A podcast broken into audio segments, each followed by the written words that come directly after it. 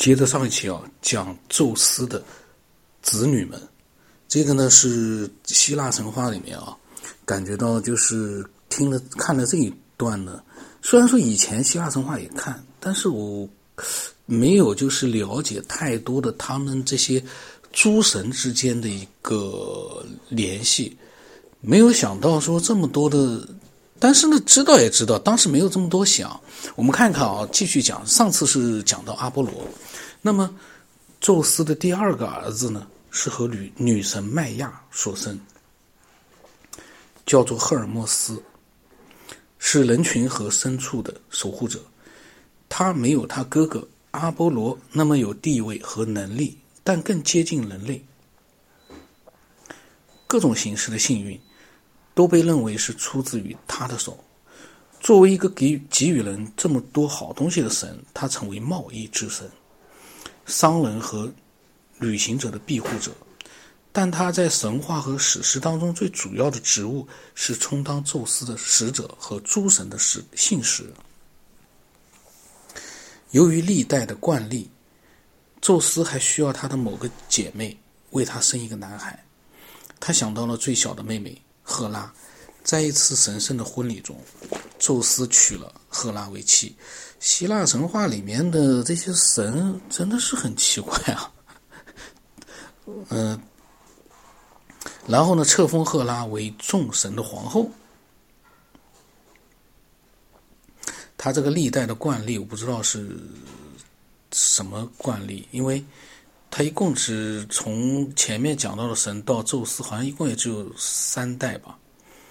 那么，赫拉又被称为是母亲女神，他们的婚姻为他们带来了一个男孩阿瑞斯，还有两个女孩。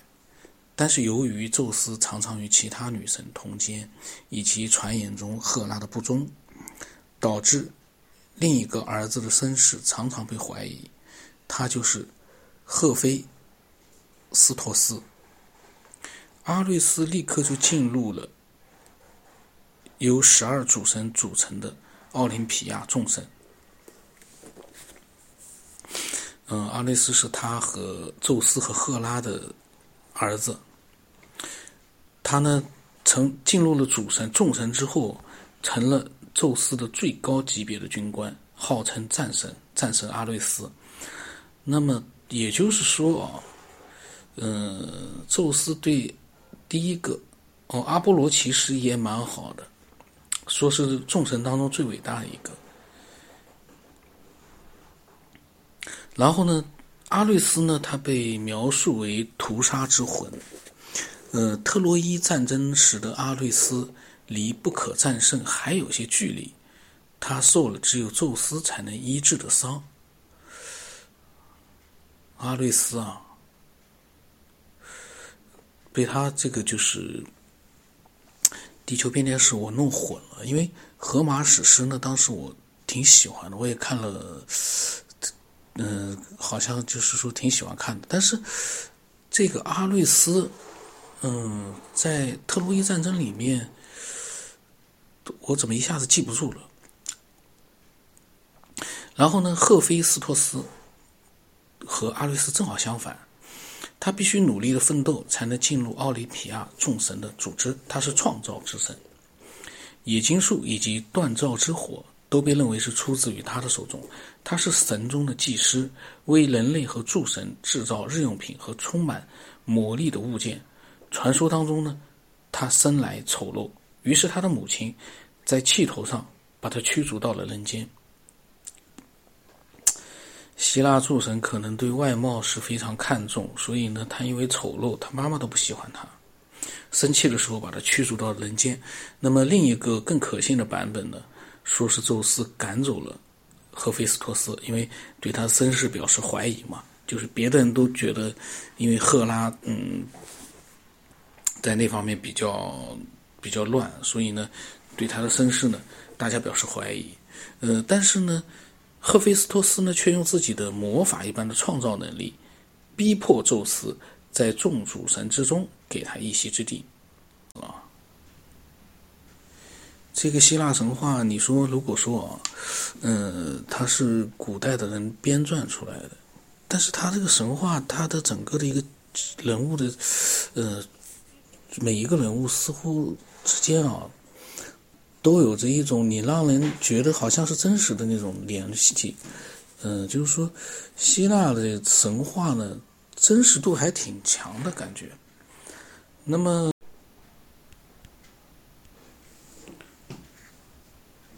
传说中提到过，赫菲斯托斯曾制作了一张看不见的网，这张网能够罩住他妻子的床。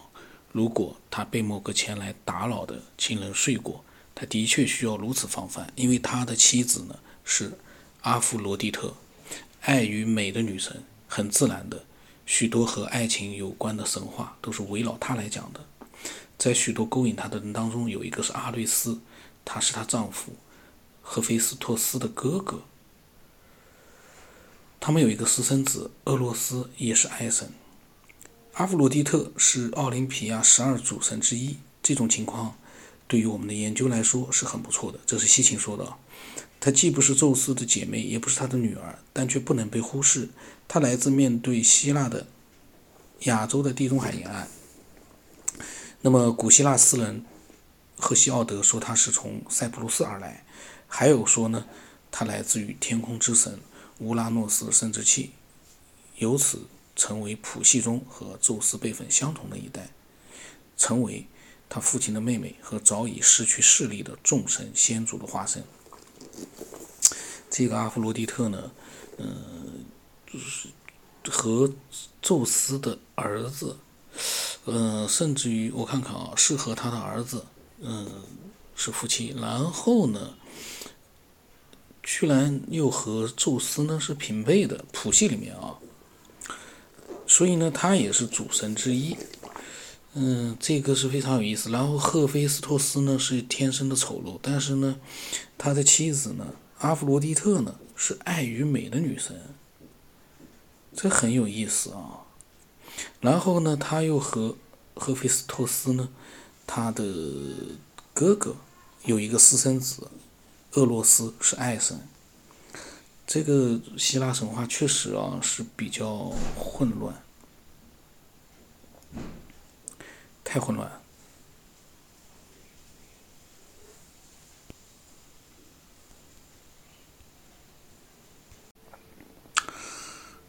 呃，她不是宙斯的姐妹，也不是他的女儿，跟他是同辈的，所以呢，成为了他父亲的妹妹。他父亲呢是这个东西，他们这个希腊神话真的是，我感觉哦，挺有意思的，也挺混乱的。嗯，编故事的人呢，你要是这个故事不是说希腊神话的话，你要是放在任何一个。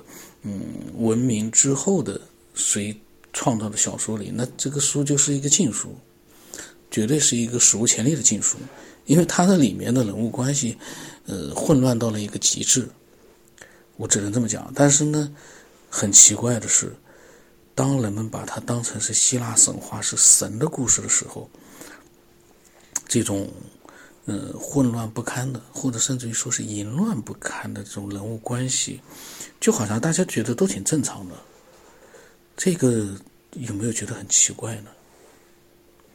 就是你要是把宙斯和下面刚才所讲到的一些人全部都把它放射到放到一个现实的书籍里，就我们不管它是小说还是什么，这都是一个为人所不齿的一个。群体或者是一个家族，可是到了希腊神话里，大家没发现啊？他们的形象，包括他们的这个传送，他们的那种各种各样的呃文字，似乎并没有把它当成是一种很奇怪的那种很丑陋的东西，反而呢，把它当成是神的故事，这是我觉得非常奇怪的一件事情，因为。所有人都觉得神好像这么做，好像也没有那么脏了。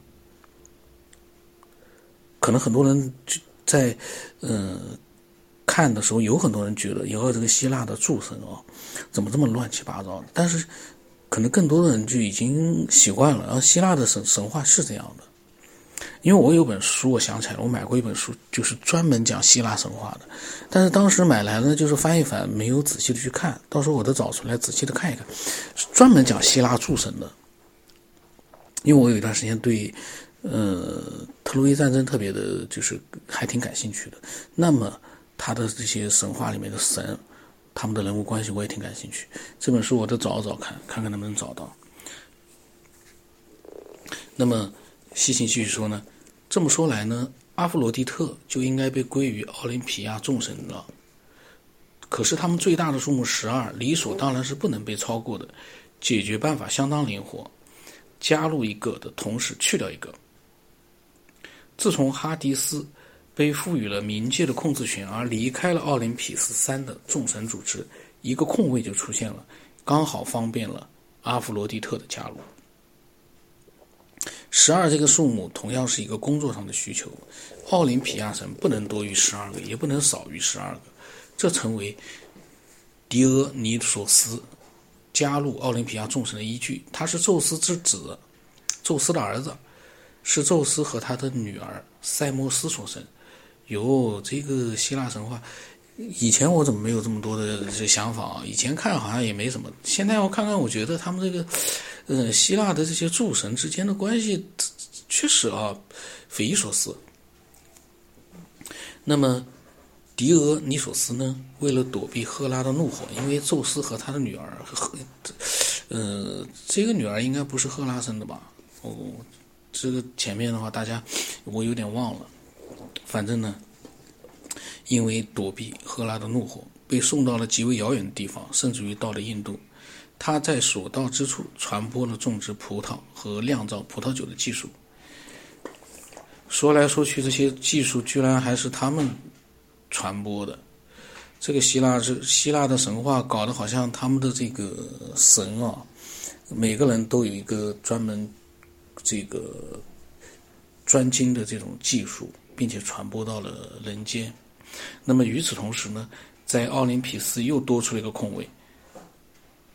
赫提斯，宙斯最老的姐姐，因为过度的年老和虚弱，这个诸神居然也会年老吗？神，他们的神，因为过度的年老和虚弱，从十二主神的位置上被迫退了下来，所以狄俄尼索斯。回到了希腊，并且获准填补这个空位，于是奥林匹亚神又成了十二位。嗯，真的是，突然之间我想到一个事儿，希腊它有这样的一个神话，他们这些神呢都是，嗯，神通广大的，都有很多法力的。那么我有一个问题是，后来他们有没有，呃，自己有没有就是解释过，为什么这些神不见了？过了这么几千年不见了，他们神话里面几千上万年那都是很普通事，但为什么就没有了？到了真正的记载人类历史的这样的文字出来之后，呃，就是现实的那些呃历史出来之后，这些诸神怎么没有了？那么这些神，他们希腊人会不会认为，呃，是完全杜撰出来的，还是认为说真的可能有这样的一些神存在？因为他们的所有的历史建筑啊，很多都是在记载着这种神迹嘛。那么，嗯，虽然希腊的神话没有明确的讲述过人类的起源，但它和同传统观点一样，都称是神生下的英雄和国王，这些半神成了人的命运。他括号里面写啊，人的命运就是这些半神啊，就是神生下来的。成了人的命运和一个辉煌的过去之间的联系。然后他人的命运里面解释就是说，日复一日的辛勤劳动，还要受自然、瘟疫、疾病和死亡左右。那么辉煌的过去（括号里面解释）就是一个只有诸神在世间行走的时代，也就是说曾经有那么一个过去的时期呢，地球上只有诸神在行走，就都是神。这个呢，就是我感觉吧，他们的这些神话呢，就是有点，嗯，我看了之后我就感觉吧，咱们再看看西秦怎么说的吧，因为我毕竟没有看完他所讲的内容啊，然后希腊神话我也忘了，嗯，所以呢，不能随便，先不能随便乱讲。然后他说，而且呢，虽然所有的众多的神都是出生在地球，但十二主神的选拔却显示展示出了他们的神性。在史诗《奥德赛》当中，最早的奥林匹斯被描述为置放在纯净的高空中。最早的十二个主神是从天堂到地球上来的神。他们还说，那十二个天体是在天堂的穹顶里。然后他提到了十二个天体了。有意思了，我感觉西秦好像慢慢的，嗯，把内容从苏美尔转到了希腊神话，然后突然之间提到了十二个天体，因为他为什么提到十二天体？因为他说最早的十二个主神是从天堂到地球上来的神。那么他说这些主神的拉丁名字是在罗马人接受这些希腊神话之后被授予的，并表明了。他们所对应的星体，盖亚是地球，赫尔墨斯是水星，阿弗罗狄特是金星，阿瑞斯是火星，克罗诺斯是土星，宙斯是天王星。如同希腊人的传统，罗马人认为木星是个雷神，他的武器是闪电螺钉。和希腊人一样，罗马人也将他和公牛联系起来。嗯，这个。这一段呢，我个人感觉啊，西秦可能会开始，但是我又又又又在想，他这个是我本来以为他讲苏美尔文明还没有结束，呃，中间先差了一点，就是希腊的神话，可是现在他好像嗯，就从苏美尔开始讲到了希腊了，这个很有意思啊。